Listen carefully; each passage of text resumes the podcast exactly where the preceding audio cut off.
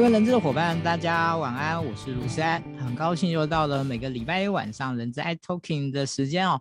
那今天呢，是我们呃人资 iTalking 的第两百三十七集的播出，但是今天呢，是我觉得是一个非常特别的一个呃节目呢，因为今天呢是我们的职人书讯这个系列呢，啊、我们特别把它放在礼拜一的晚上哈、哦，是因为呃今天我要推荐的这一本书以及呃这一本书的作者呢是一个呃在我心中是属于我的。偶像级的人物哈、哦，那这个呃呃他是谁呢？呃，他就是呢呃很多人啊、呃、都非常钦佩，然后呢很多人都呃非常的喜欢的呃一位老师。其实他以前的的一些工作，我我今天不会让他来自我介绍哈，因为那个我把他的名字讲出来以后，你去 Google 你就可以找到很多他相关的一个资料。好，但是我现在先把他名字讲出来，他的名字呢呃叫做郝序列老师。来，我们先请老师跟大家打声招呼。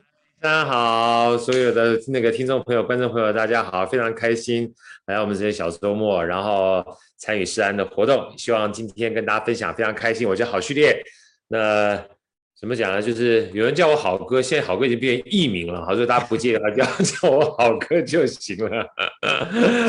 我我今天也会那个要故意跟老师跟好哥那个跟郝老师装熟，所以我今天也会叫那个那个好哥这样子。荣幸荣幸荣幸。是好，那嗯，其实这一本书呢，呃，我那个当我拿到的时候呢，然后我很快的把它翻阅了一遍的时候呢，其实里面有很多的章节呢，其实都有点让我惊呆了这样子。好，尤其是在那个呃，你知道，虽然那个章节很少。叫做数位，叫做数位转型，那个那个篇幅真的很少，但是我当时看完的时候，我马上就惊呆了。我说，哇，别人要用那个连啊，就是非常大的篇幅才能讲清楚的东西，才能讲到的一个重点。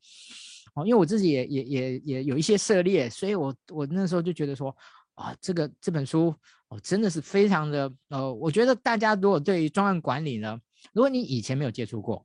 那这本书呢，真的，他呃，我我在开场开场之前，我跟郝哥说，我说这本书呢，基本上是非常友善的一个专案管理的科普书啊。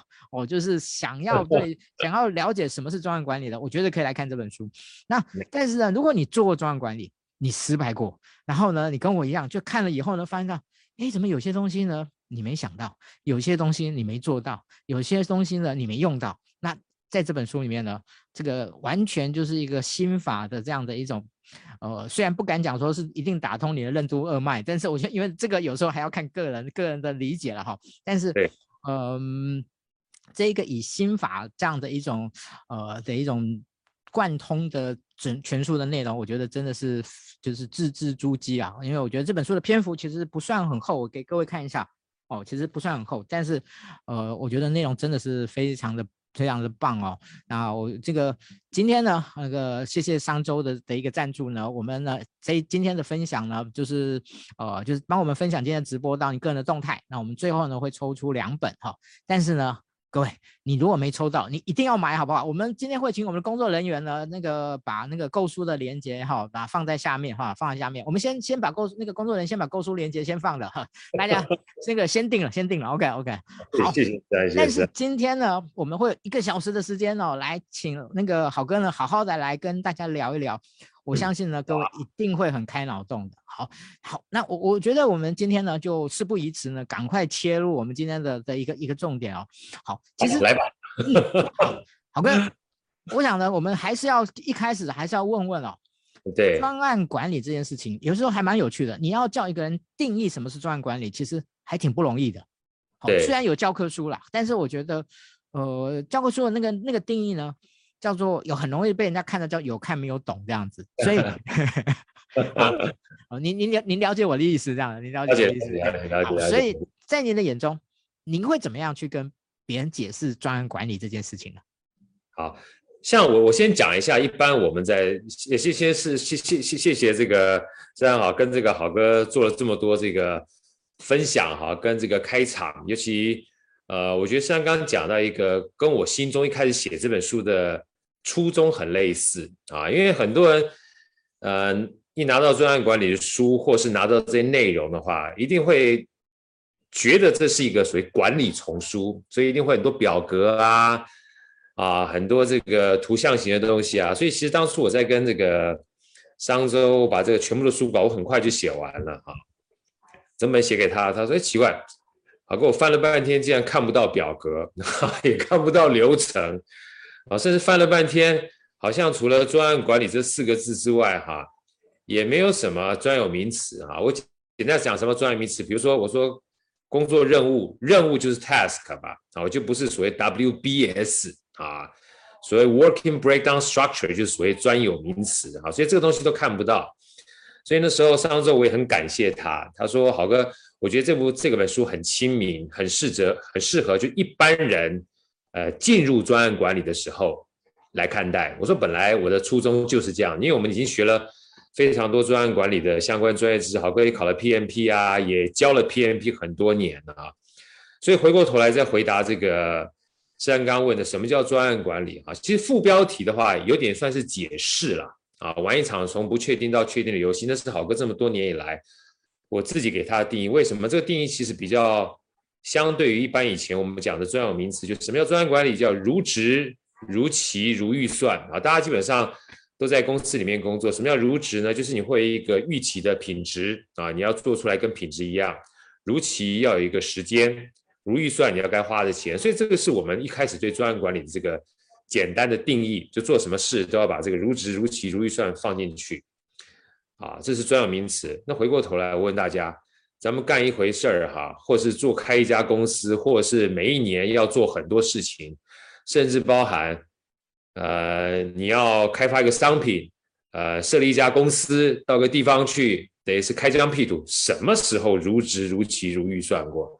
哇，如果说第一就是每年一月一号把预算搞定之后，你在十二月三十一号可以如职如期还如预算，他妈肯定有鬼，对不对？他妈照做账做出来，不然怎么可能百分之百达到嘞？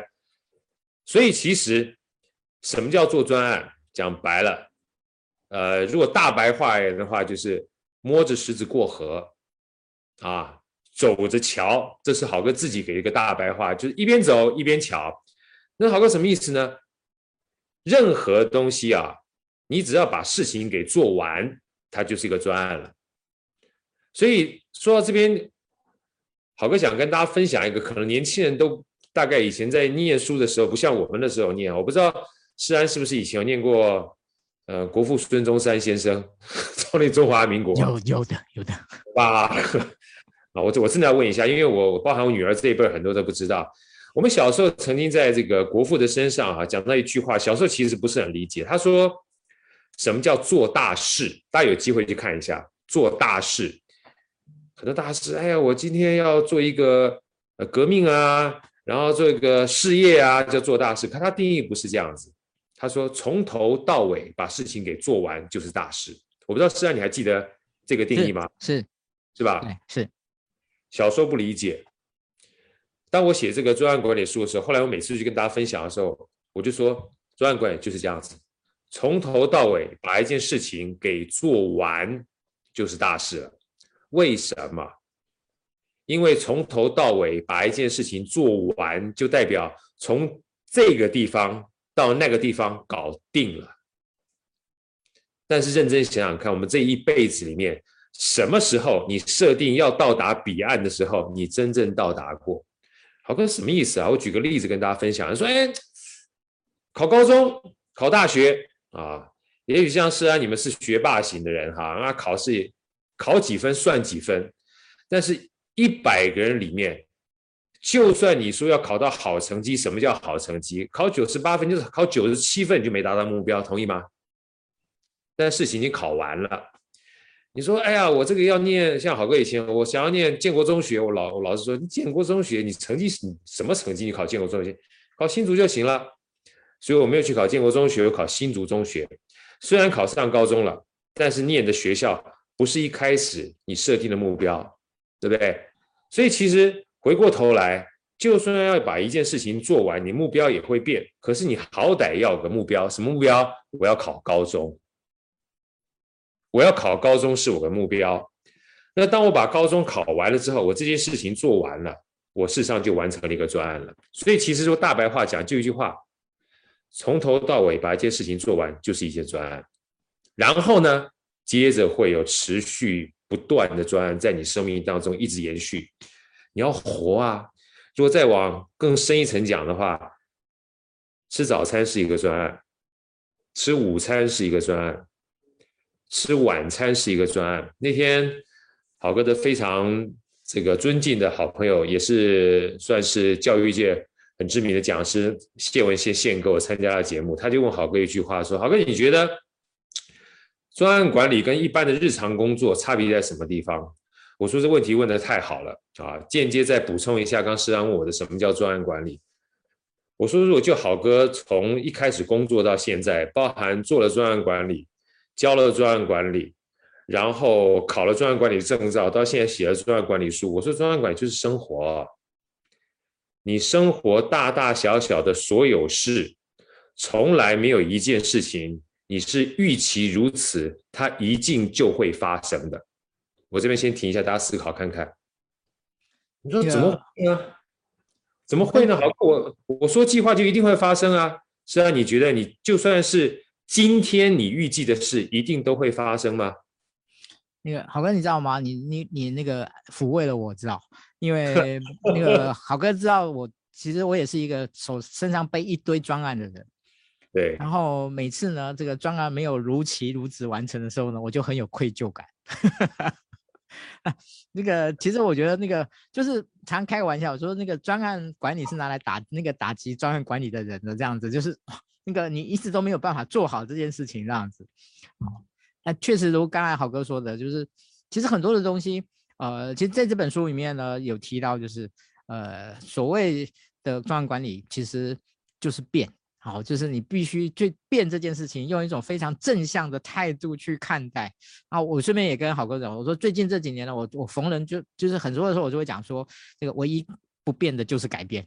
好，我也跟我的所有的伙伴讲说，这个，呃，请你不要期待做同样的事情有不同的结果。哦，这个这是我自己也是也很很深受这这样的一种一种感受的的部分。对，所以说像刚刚施安这样讲，我们就讲说。很多人都知道啊，唯一不变的事情是变。可是回过头来，但我们在做专案的时候，我们又希望达到一个既定的目标，其实它本身是冲突的啊。尤其是很多人说：“哎，好哥，你讲的东西可能比较长时间的，就长时间的我们没有办法去控制它，短时间的真的你就比较好控制吗？拜托，连你今天要下班的时间你都没有办法控制了，你还要讲说长时间？你跟这个老婆说我要六点回去，你有办法六点钟回去的话？”某种程度上，已经算是呃老天保佑你才有办法六点钟回去，也不是老板要延迟你，路上会不会塞车，对不对？会不会临时有事情耽搁了一下？所以所有的目标啊，好哥想这边分享一下，它是让我们一个很重要的关键。我喜欢讲的两句话，提供给大家做参考啊。目标从来不是为了达到而已，它是为了让我们开始。目标从来不是为了达到，它是让我们开始。所以我说，玩一场从不确定到确定的游戏，后面那个确定是目标，但是就算是确定目标，也可以变。而变的关键是什么？我想跟大家分享，叫因势利导。因为环境会变呢。我今天变着变的情况之下，哎，奇怪，我发觉这样子变好像对我会比较更好一点。你更多资讯知道啦，所以再去修改一下。你对未来想要做的事情目标，这基本上是很正常的啊。就像我在书里面开玩笑跟我这个女儿有一段对话啊。我女儿大概去年的时候，她在那个西雅图华大念书嘛，念念的话念医科啊。回来的时候刚好在大二的时候，呃，回到台湾来念念之后，她选修心理学，然后选修之后觉得哎不错不错，之后就跟跟我讲说，爸，这个。我觉得医科虽然不错，但是我觉得心理学好有兴趣。如果说我现在想转修心理学科系的话，你觉得怎么样？我二话都不说，说好啊，啊，好，好，好，那他多修两个心理学系的科系。然后过没有多久的时候，他想想吧，我还是觉得我觉得医学院比较有意思啊。那个，呃，我还是想回回修这个医学。我说好啊，因为发觉一件事情。如果今天你要花很多时间去跟他讲说心理系不好啊，然后讲半天，过两天他回来跟你讲说，哎呦，其实我还想念学，你不觉得发觉这段时间你跟他讲的话是空话吗？对不对？他回过头来，就算有一天他真的去念心理系了，你怎么知道一定不好？因为我们在当下做的决定，你永远不知道对他未来会产生什么样的效果。就像我开玩笑讲说，我好哥自己喜欢看 YouTuber，我不知道思安喜不喜欢看老高跟小莫啊？很多人都都都有看嘛哈。我说老高跟小莫，老高他本身当初也是一个 programmer，专门写程式的工程师。你要他二十年之前去思考一下，说他有一天会靠说故事赚钱，而且变成全世界非常著名的 YouTuber，怎么可能？因为那个情况之下，连 YouTuber 这样的软体都不在，更不要想说网际网络有一天会进步到这样的情况。但是情况变了，他有新的资讯进来，有新的工具进来，所以他选择了一个在当下他觉得对他会比较有利的选择，就算跟之前不一样也无所谓。所以，像好哥现在目前而言的话，是算是创投嘛？啊，我们开玩笑讲说，常常讲说，创业要坚持，要不忘初心。我自己经过这么多年来之后，就跟大家分享初心这件事情啊，它有一个非常可怕的假设前提，你要确保你初心的那个环境，跟你经过多年之后的环境是完全没有变动的。要不然，如果你的初心遇到了各种不同的环境变动，而你坚持的初心让自己活得不好的话，那那个初心基本上就不是一份好心啊！所以这就是为什么好哥在这个专案管理下面给了一个副标题：从不确定到确定的游戏。因为我们所有的目标是让我们开始，但是过程是不确定的，所以这就是为什么专案最难的地方。你说难在什么？难在所有这些表格、这些工具，它都没有办法。真正告诉你，这些表格跟工具是一定能够解决这些不确定的过程。我稍微停一下，让大家思考一下。很多人都把专案管理当成是利器，学了很多工具，学了很多表格，让自己变成非常厉害的工具人，一招一式一定要打完才可以下场。大家想想看，过程如果今天好哥不能讲说我的观点也是对的。但是如果你看过所谓黑天鹅跟反脆弱，而且认为不确定这件事情它是一个常态的话，你怎么有办法用一个所谓固定的工具，或是一个确定的工具去面对不确定的过程呢？啊，这也就是好哥多年之后，我自己给这本书，我并没有说一定要呃一个既定的表格啊，然后要一个就是大家依循 SOP 的方式，跟工厂一样。去对待专案管理，因为既然是专案管理，他一定是不知道在过程当中会发生什么变化，所以我们必须要因应它的变化去面对的过程当中因势利导的一种方法或解决问题的态度啊，所以这也是为什么好哥把观念跟心法摆在最前面啊，然后把最后的框架放在最后面，让大家可以试着去练习，试着去套。但是套完之后，我也希望大家还是回到观念跟心法。就像好哥在跟大家分享的时候，常常喜欢讲说，呃，如果大家看金庸跟吴这个金庸的小说啊，有一段张无忌跟张三丰，就是张三丰在传传这个张无忌的太极拳的时候，先让他把招式记起来啊，记完之后他说你忘了没有啊？张无忌说我忘了，他说忘了你就可以去上场了啊，就是你要学到那个心法，跟学到他的。观念，但到最后不要被这些所谓的工具所制约啊！这个是我们基本上在碰就就面对不确定的时候很重要的过程。那说到这边，可能就会很不太懂啊。那我就举个书中我最喜欢举的例子，尤其是在做专案里面很重要的一个核心概念啊，就是专案怎么样做比较成功啊？也许好哥已经把那个思安要问的问题又多多往前问 问了一份哈，就是。很，我不知道虽然，你你你以前看这个专案管理的时候，你印象当中听到专案管理成功的这个关键是什么？你能不能跟好哥分享一下？你你你听过的？那个其实那个常听我们的直播的人呢，会发现到呢，今天挺不一样的，就是嗯，就是我今天的角色呢，就那个变成是那个小小小小迷弟哈，真的在 在在在听在听那个好哥的一个一个说明这样子。好，那呃，好哥刚才提到的这个问题哦，那个那个老师出了问题，我们那个学生就要答这样子。Okay, 好，嗯，其实我觉得呃，以前大家会说怎么样把这个专案管理。好做好呢？呃，如果我们比较是从呃我们不不同技法面，我们从心法面的部分的话，可能会说，呃，你要具备有很好的这样的一个沟通能力好，那你必须要这种对资源的整个掌握跟分配的这样的一个很好的能力。好，那你对于呃这个利害关系人的这种呃的一种了解跟驱力呢，必须必须要有很高度的的一个了解跟掌握。好，那你对于呃每一个每一个不同的的一个角色，他们的产出以及他们的角色呢，必须非常的清楚。好，大概我们以前以前我的理解可能是是这样子的。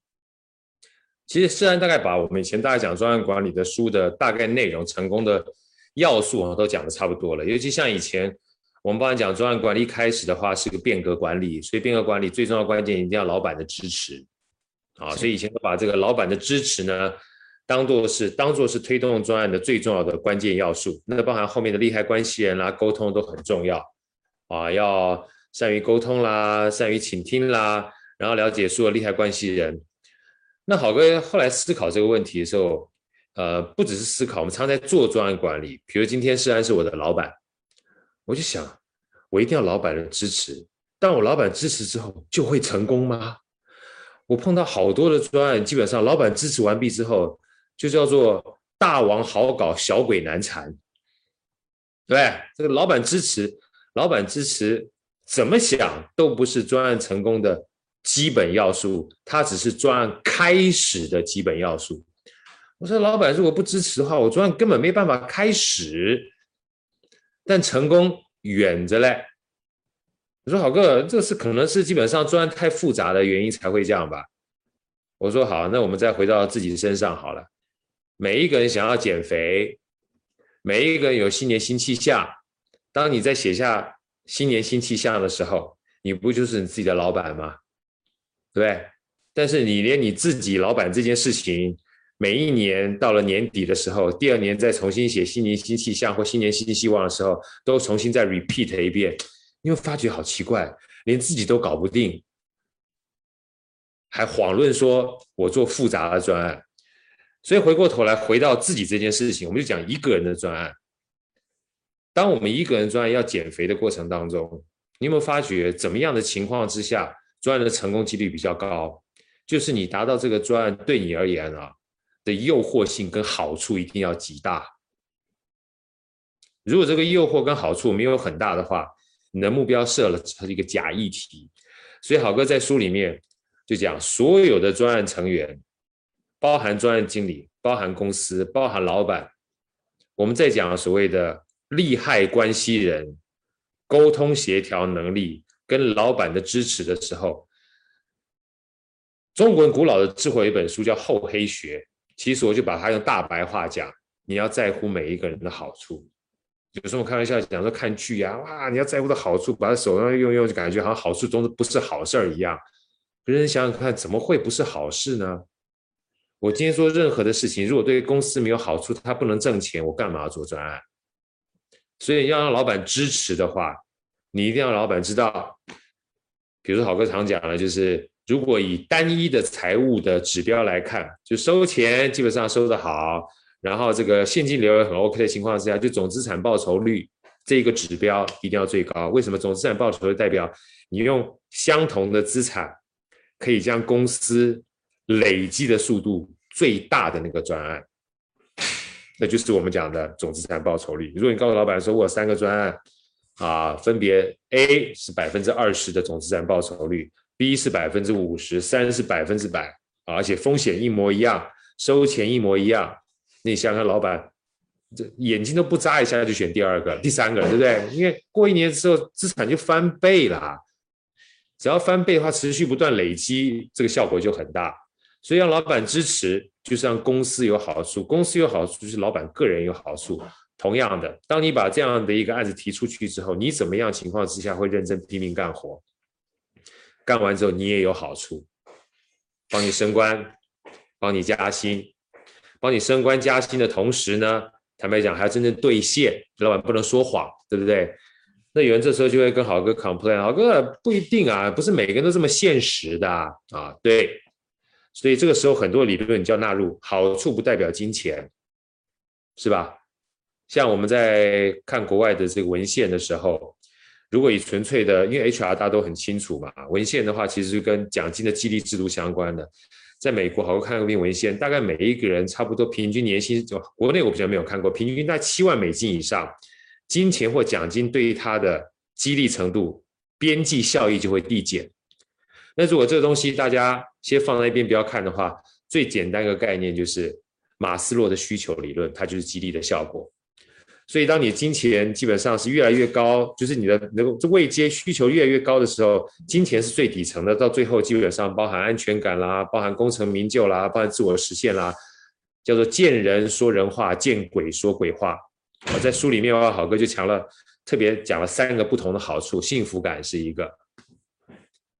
叫做功成名就是一个，那第三个的话包含解决麻烦跟解决困扰，尤其是第三个，我不知道大家感受怎么样。通常在公司里面接了专案，会真正非常欢天喜地的人其实不多。为什么？能者多劳嘛。您别跳咖啡戏啊，你还在拿一堆专案给我，然后也薪水不增加，奖金也不增加，就一天告诉我说公司不会亏待你，怎么可能呢？所以在这个情况之下，你帮他解决问题最重要的关键，就是让他的工作跟生活做点调配。这时候能干的人，他就有机会，因为把他的生活当中的留白，然后你又让他去做更有激励跟效果的事情，这个专案对他而言就有好处。啊，说到这边的话呢，就是好哥想跟大家分享一个简单的概念，就是好处你很难用一个固定的东西去说这个对他一定有效。这就是为什么很多。老板说：“我专业我都把奖金制度跟激励效果都做完了，为什么这个大家还不认真干活？”说到这边，大家就理解了，因为你以为单一的激励、单一的概念或单一的这种所谓好处就能适用于所有人。我说不对啊！如果用心法来看的话，好哥除了这本书之外，我之前财务书里面特别讲到三件事情：看得到、能得到跟想得到。啊，看得到是他要有及时激励的效果。第二个能得到是要跟他能力相匹配。太过于难达到的东西，对而言的话，就就觉得老板是骗我的。啊，第三个就是好哥刚刚讲，想得到跟他的需求是互相匹配的。这件事情说难也难，说简单也简单。难在什么地方？难在很多人问好哥说，每一个人都不一样，那我公司 HR 要设计东西，不累死了吗？我说不会。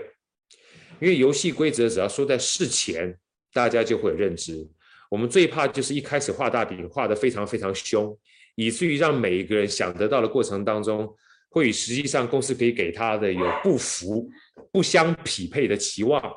比如今天这个深安寿老板跟我讲说：“哎呀，你只要做到五百万以上，我跟你讲，那家公司分公司总经理就让你干。”结果我拼了命做到了业绩五百万之后。你告诉我这个东西啊，我明年再来看看。你只要一次基本上没有达到诚信的效果，这个激励效果基本上就会在公司里面蔓延开来。啊，所以承诺这件事情呢，是跟好处相匹配一个非常重要的关键。这也就是为什么好哥在书里面特别想要跟大家分享，就是观念很重要，心法很重要，但是每一个人不一样，这件事情的差异性对我们的观念认知也很重要，提供给大家做参考。那个，谢谢豪哥啊。那个，我主持这个我们的活那个节目呢，直播节目两两百多集哦。那个今天搞不好是我最轻松的一集，这样。话太多了。搞不好，没有没有没有，这个非常谢谢。我觉得那个大家一定听得非常的入迷哦，就是完全是那个就是那个博友那种那个专场演讲的那个味道那个出现了哦。那在今天在中场休息之前呢，呃。那个我我们今天呢，我今天我们就不照仿纲了哈。今天的仿纲的部分，虽然大家有看到，那我就不照仿纲来来进行。好，但是呢，其实这个仿纲的内容，讲句实话，你如果有买书，每一个仿纲的内容里面，哦，只有只有大概有除了几一两条以外，其他都可以在书里面找到。那个找到很棒的内容，好，但是呢，我我想，呃，在这个就是中场休息之前呢，我想提一个东西，我想来来请教一下。那那个好哥，你可以快问快答了哈，就是那个嗯，那个可以可以比较简短一点，怎么样去看待去评估专案管理的结果好跟不好这件事情？好，这件事这个部分，我觉得有很多人是呃挺困扰的哦，所以可不可以请您因为。您一定有经历过很多很多的专案，那这些专案我们怎么去评估呢？是好，我这样讲好了哈，所有专案的这个结果这件事情，我必须跟大家分享是不可预测的。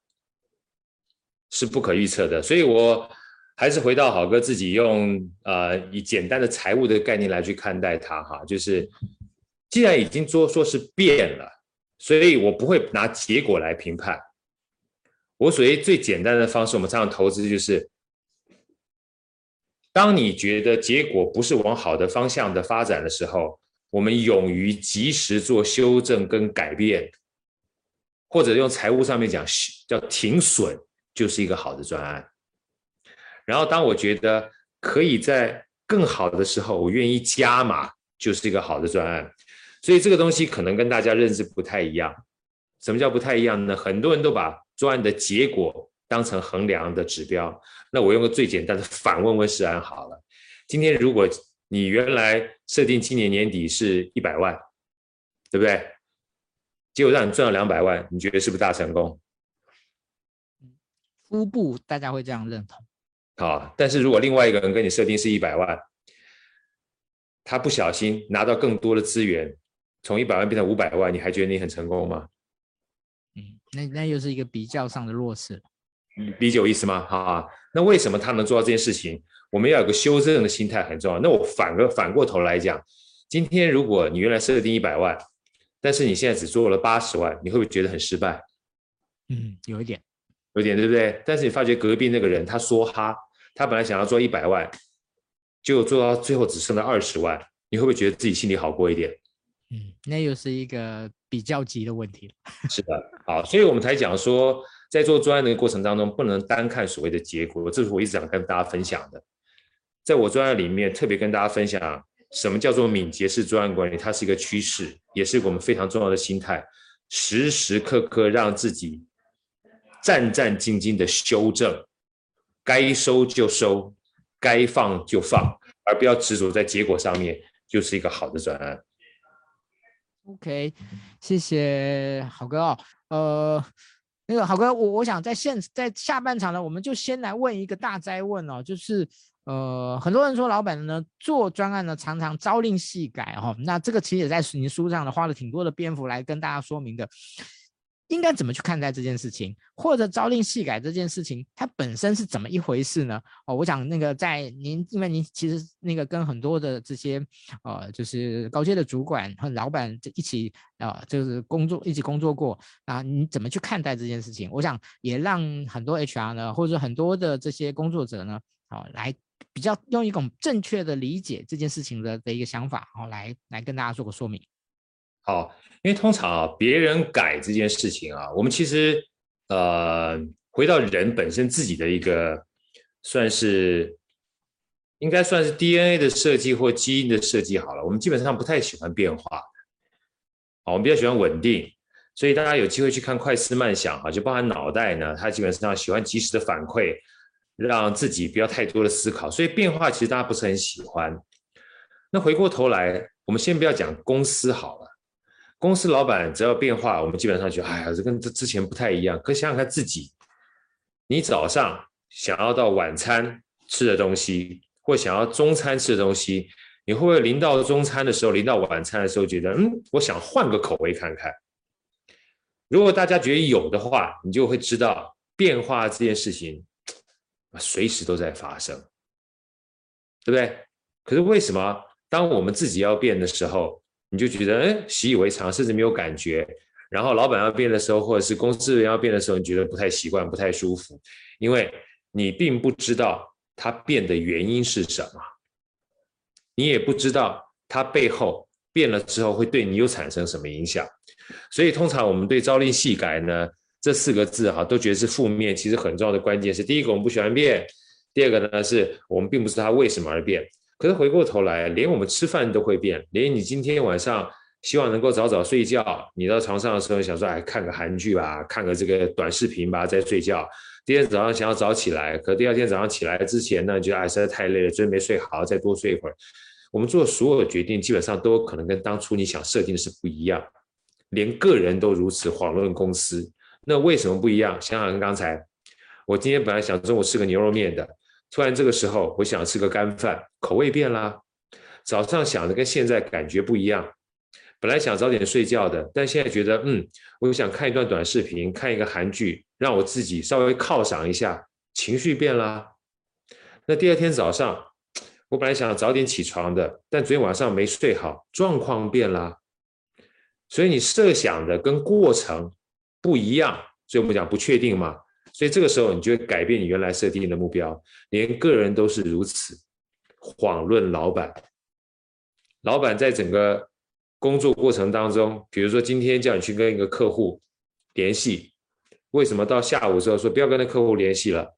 你怎么知道老板不知道？没有，你怎么知道老板不是因为发现了那个客户可能他本身在诚信上面有问题，或者是现在目前他有其他的更大的客户需要把公司的资源放到其他地方，而这些变动资讯都是我们不知道的。当有新的资讯进来，让我们去修改我们原有的目标，能够对公司或者个人更好的时候，它本来就是个常态。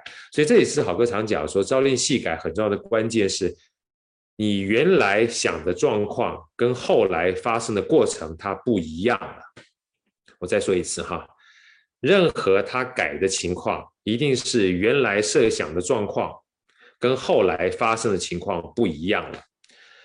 如果是这样子情况之下，要怎么样让朝令夕改大家都比较舒服呢？比如说今天施安是我的老板，啊，在书里面豪哥举个我自己实际案例，比如说，哎，呃，豪哥，你帮我做一个财务的预测啊，做个这五年的，我说啊，做做完了，突然一做完之后，你会说，哎，你帮我再改一下，把所有这个机器成本啊改成一半，我心里边 kimoji 就老大不爽，为什么要改成一半呢？但如果你多说一句话啊，因为我们现在啊，很有可能跟着现在政府的政策，可以让我们所有机台的设备有一半的扣抵啊，你理解了？老板为什么要将这样的一个财务预测做一个大幅度的成本缩减？因为有新的资讯进来啦，你就不会埋怨老板说为什么忙了半天，好不容易一个财务的资讯模拟完毕之后。三分钟、五分钟之后要重新再算一版，情况改变了，你新都要新听到资，新得到一些资讯了。你像郝哥刚刚讲的情况，还不是朝令夕改的，是五分钟前讲的，五分钟后就改了，对不对？所以最重要关键是你得到了新有的资讯，而这个资讯是让你知其然、知其所以然的，你就会觉得嗯，好像应该可以改啊。这就是我们常讲说，好哥。说朝令夕改不是坏事，但身为老板跟身为团队而言的话，有两个让自己觉得这个改是应该改的。第一个就是知其然，知其所以然啊，大家觉得嗯，原来是情况变动了，这个变动的原因我知道。那第二个呢，就是要改，大家一起改。比如说我们今天觉得这个策略好或不好，我提出一个方案，结果跟施安讲说，哎，施安，你觉得我这个方案啊提出来之后有没有需要可以改的地方？那这时候，施安告诉我，郝哥，我觉得有些地方你没有思考到，我们能不能有各种不同情况的考虑哈，再加到这个变数里面来？我们好不好一版做成两三版？那这个情况的话，就是我们大家的共识，所以叫要改，大家一起改，跟知其然，知其所以然，在面对这些朝令夕改的时候，就会降低我们对朝令夕改这种情绪上的反弹。所以在这边，好哥针对这个善的问题哈，提个两个简单的复盘给大家。就第一个，朝令夕改，它不仅对公司、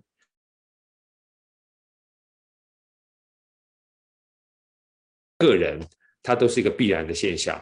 为什么？因为除非我们当初设想的情况跟后来整个时间流逝完毕之后，它整个发生的路径是完全一模一样的。要不然，只要有资讯不同的情况发生，它就必然会修改。所以朝令夕改。在时间的流淌过程当中，只要有新的资讯进来，它的修改就是必然。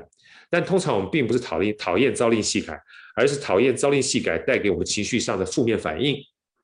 所以在这种情况之下，这个负面反应要怎么让它降低呢？两个小方法或两个小心法告诉大家：当你要改的时候，或老板要改的时候，你可以跟老板沟通，或跟老板请教，甚至你跟你的属下去沟通，改。的关键原因是什么？他认不认同是一回事，但至少要让大家知道，知其然，知其所以然，这是第一个。那第二个呢？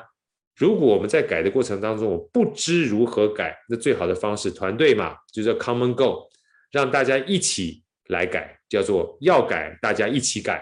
在这种情况之下，改的目标跟改的方法更改的最后结果是共识，那这样负面情绪就会降到很低啊。这是好哥提供包含着朝令夕改的本质，还有朝令夕改去降低我们对朝令夕改负面的情绪的一些简单的小 paper，提供给大家。谢谢好哥，我想这个真的非常重要。嗯，怎么样去用一种，然后我们说淡定的心态来面对这种这种变动的这件这件事情啊？我想。变成了这一个时代的任何的每一位工作者都必须必修的一件事情哦。这个是我想从刚才好哥的说明里面，我们想大家可以感受得到。好，呃，今天因为我们看的人大多数是人资的伙伴，那我我想有有一个问题哦，现在因为很多的公司现在常常在招聘专案经理，好，现在很多的工越来越多，这个这个职位是变成是一个越来越越夯的这样职位，所以呃，好哥，如果怎么样的人是适合做专案经理的，是我们要怎么样去遴选好的专案经理这件事情，你可不可以今天呢，呃，来那个教我们 HR 的伙伴的一些撇步这样子？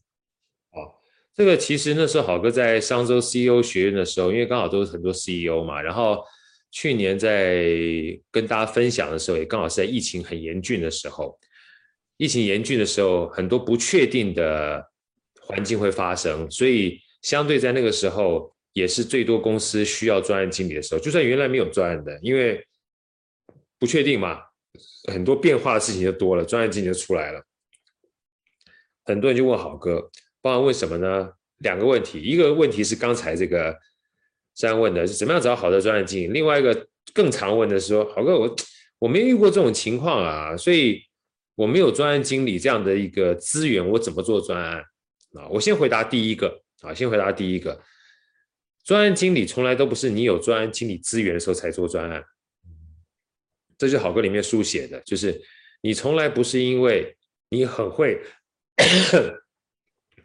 很厉害了才去比赛啊，然后这个很厉害了啊才去做某某事情，你一定是一边练习，一边变强，一边练习一边进步才去做比赛。我在书中我特别举好哥这个。练习练习铁人三项跟骑脚踏车的案例啊，一开始我骑脚踏车的时候，六公里山路都骑不完。我们那个带我的老大哥就说：“哎，我带你去参加八十公里的这个登山的这个骑脚踏车的比赛。”我说：“神经病啊，怎么可能？我六公里都骑不完啊！”但是这个比赛在三个月后，在这三个月之内呢，他就每天带着我练，然后六公里骑，十二公里，然后三十公里，然后五十公里，还没到三个月，我都有给你骑一百公里的山路了。就后来去比赛的时候，就跟我平常练习是一样的，所以我说，专案经理就跟这种运动的比赛是一样的，练习某种程度上就是比赛，而真正到比赛的时候，它也不过是一种练习。所以专案经理呢，平常就让他有这样子接触、面对不确定过程的时机。你说好哥，怎么可能呢？我就讲个最简单的案例，像台积电，我们都有所谓提案制度。今天就算针对你日常的工作，你都可以重新思考自己在日常的工作上面有没有可以让自己工作更顺、更省力、更省时的方式。如果这种东西在你脑袋里面常常锻炼的话，就像我们今天，如果说。不是有线上的这样的一个联系的方式，而在我们人事小周末里面都要用线下的方式去做。那一旦碰到这种疫情的时候，你所有的活动就会停摆了。但如果你想着我一定每个月都要持续把这样的活动给延续下去的话，叫做只要思想不滑坡，办法总比问题多。你一定找得到方式去延续你这样的活动，对不对？甚至还让自己的活动。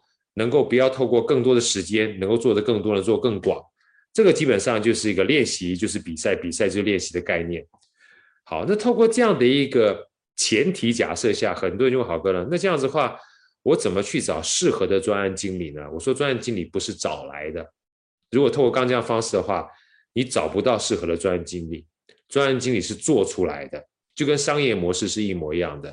所以郝哥提醒。跟大家分享了，在书里面，郝哥特别讲了我自己的老板当初在我一进台积的时候，就叫我做专案经理，我是一个菜鸟的工程师，哎，他就叫我去做了。在做的过程当中，每一天盯我，盯我不是骂我，是告诉我三个非常重要的口头禅啊。第一个口头禅就是，我一开始讲啊，我我这么年轻这么菜，我怎么做专案经理？他说想那么多干嘛？我说你可以你就可以做就对了，做就对了，跟我骑脚踏车一样，你骑就对了。你不骑六公里，你怎么知道你可以骑七公里？你不知道你骑七公里，你怎么叫骑十二公里？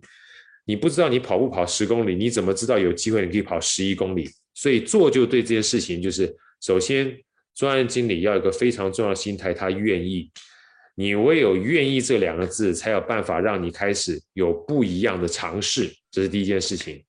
第二件事情啊，我要跟大家分享，就专案经理他不是一个所谓正式职权的职位，很多在做专案的过程当中，他都是一个临时性的编组，他的协调功能大于他实际上的权力功能，大家一定要记得这件事情。所以那时候我跟我老板讲，我说我这么菜，我没有办法指挥其他人啊，啊！但是每一次会议的时候，我又想要站在台前，让新这个 spotlight 罩住我。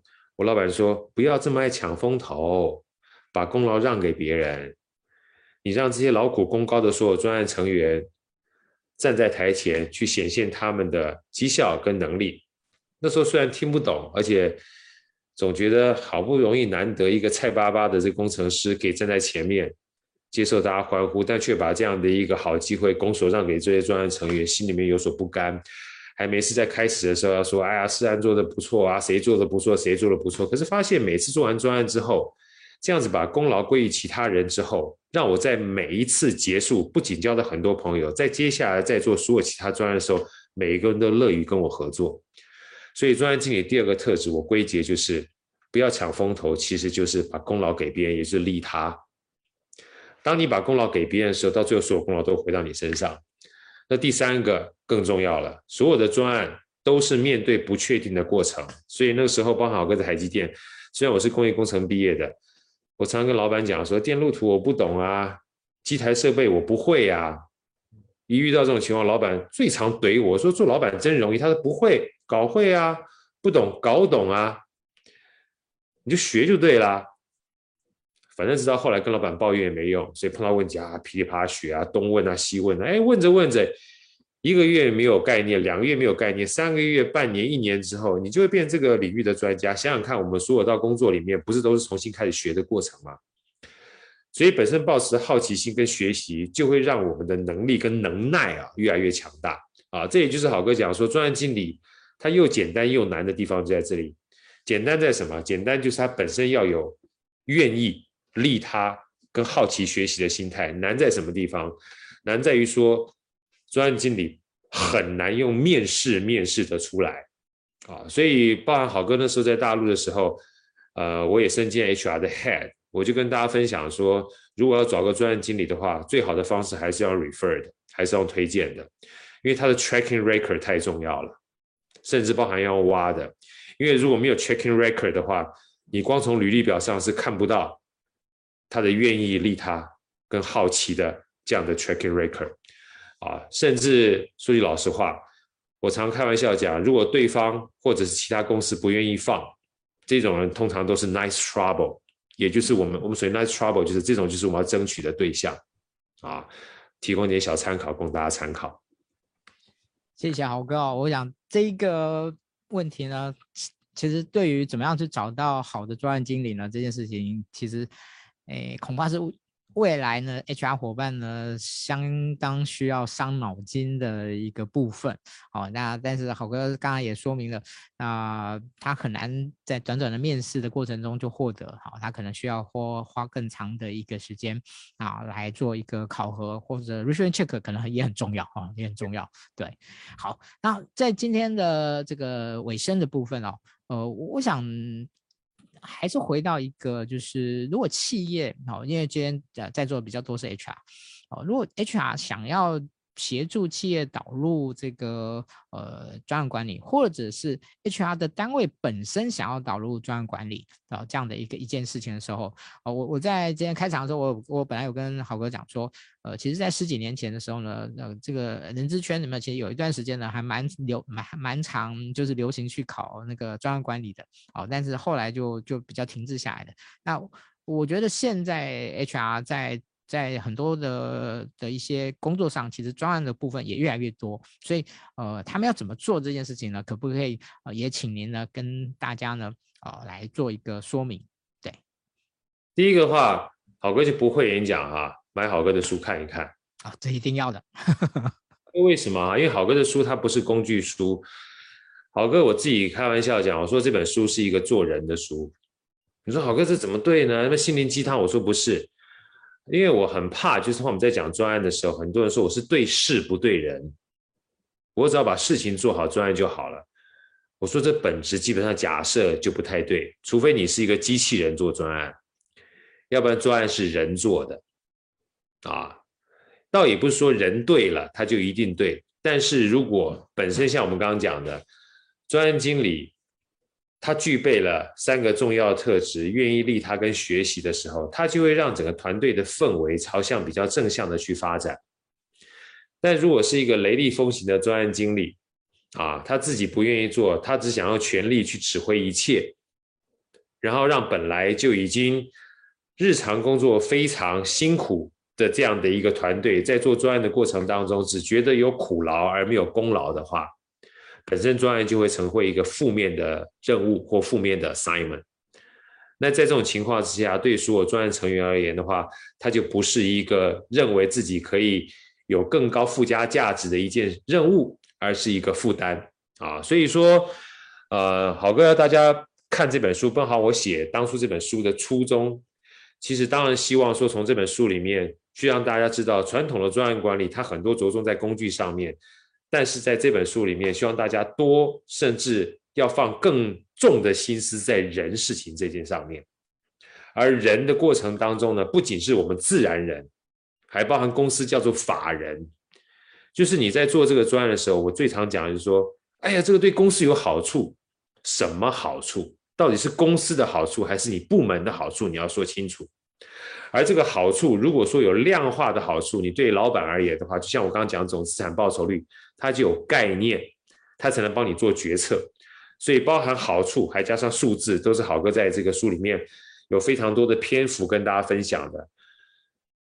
这也就是我讲说，在做专案的里面，呃，传统的专案管理告诉大家非常多流程跟非常多的表格跟非常多工具，这不是件坏事。但回到专案的本质，为什么要做专案？想想看，我们自己想想看，公司所有公司跟个人而言的话，都是在管理有限的资源。在有限的资源情况下，公司可能是钱，个人可能是时间，而我们都希望公司能够赚钱，个人能够把有限的时间能够过得好。所以，所有的专案都要思考它本质上的好处是什么。当你把好处想清楚，也想明白了，让大家都认为团队的好处跟个人的好处是互相挂钩的。就这么简单的一个概念，就比较有机会让我们做专案能够成功。然后在骨子里面常常念一下郝哥的副标题：从一场不确定到确定的游戏。当外在的环境变动的时候，不要太过于固执，因势利导。啊，那我觉得在这样的一个概念之下，大家做专案成功的几率就会比别人来的高一点，比别人来的大。谢谢豪哥，好。嗯，在最后的几分钟里面呢，我我想我会把我一些我今天被呃好哥那个启发的东西呢，那个跟大家做一点小小的回馈。那在这个我的说明呃那个回馈结束以后呢，我想最后呢再请好哥呢给我们的人资伙伴呢一些在专案管理上面的一些小叮咛，可以吗？好的，没问题。好，那我我我的想法其实哦，我觉得今天真的就是我自己呢就。在这个过程中，我一直在思考，我一直在思考，呃，尤其到最后，好哥提到说这是呃一本谈人的书，那我就觉得挺有趣的。就是专案管理这件事情呢，某一种程度而言，是我们希望把人这件事情在整个管理的过程中，尽量的科学化、逻辑化、有效化，但是呢，回到一个管理的原点的时候呢，又变成了，如果你今天对专案管理的这样的心法，对人的理解不够的时候呢，那你只是凭着那些方法，又可能会遭遇的一些目前很多人在做专案管理他所面对的问题。也就是说，呃，很多人他认为我用专案管理，我希望把很多不确定的因素拿掉，但是呢，他忽略了在形塑这些不确定因素之前，是你要对于人的这些不确定因素做很有效的去理解跟管理，才能够创造的。好哥，我不知道我这样讲可以吗？没错，好哥完全同意，完全同意。OK，我觉得。呃，所以我觉得这本书真的就是一个很心法的书，但是它又是一个很科普的书。就是今天呃，你对专管理的这个整个的的的了解框架，整个希望能够有效的去去快速的掌握。哦、呃，我觉得这本书真的是非常的推荐给啊很多的伙伴们。OK，这是我的一个小小的回馈。好，那我们最后的时间交给豪哥。好，我最后的话呃比较特殊啊、哦，我想要六个字跟大家分享，也刚刚好是。好哥昨天完成了我人生第一场跟台北市立国乐团的共同的演出，啊，其实如果认真思考一下，好哥怎么可能会是身为一个呃学财经的，然后学工程的，然后到最后呢，从去年碰到疫情，本来去年四月二十三号就要演出的，就延到今年变到四月十七号演出，然后演出的话，好跟这些专算是非常专业的音乐家有机会在台上啊，在。呃，中山堂的光复厅，面对下面这些所谓的好朋友们、听众们，做一场这样的一个演出，那这是一个专案，这是一个不可思议的专案。但我在最后 FB 的时候，我给我自己的六个字也想今天送给大家。这六个字就是当天，呃，当时音乐家请好歌的时候，我连半秒钟我都没有迟疑，我就说 OK。叫做先行动再思考，因为其实你思考再多，你永远没有办法掌握未来会是什么。倒也不是说先行动就是冒进的意思，在书里面，豪哥特别告诉大家，在行动的过程当中，你才会开始真正去收集资讯，你的思考才会有价值。要不然你想再多，那都是你凭空想象的资讯。你没有跟着行动连接，这些资讯就没有价值。这也就是好哥想跟大家分享：先行动再思考，底层里面包含着收集资讯、跟因势利导、跟调整目标、跟实时反馈的关键。所以，先行动再思考，走着瞧，做着做着，往自己最好的方向去迈进，我们基本上就会找到我们自己最喜欢、最想要跟最幸福的道路。谢谢豪哥，我想今天呃大家呢呃对于豪哥的很多很棒的启发，我想大家一定会有很深刻的感受。那我们今天呢呃真的是赚到了这样子啊呃在最后呢还是跟大家讲，赶快帮我们分享出去好，那我们待会呢才会抽奖，呃但但是我还是强调分那个抽奖是其次的，好书一本绝对收藏哦，绝对不呃在这边呢谢谢那个。郝哥呢，帮我们呢这个写的这一本这么棒的好书啊，然后今天呢帮我们呃分享了这么棒的这样的一个启发，那我们今天的直播呢就到这边告一段落，希望未来呢有机会再邀请好哥来小周末来跟众多的人资伙伴相聚。OK，那我们今天的直播就到这边，谢谢，拜拜。拜。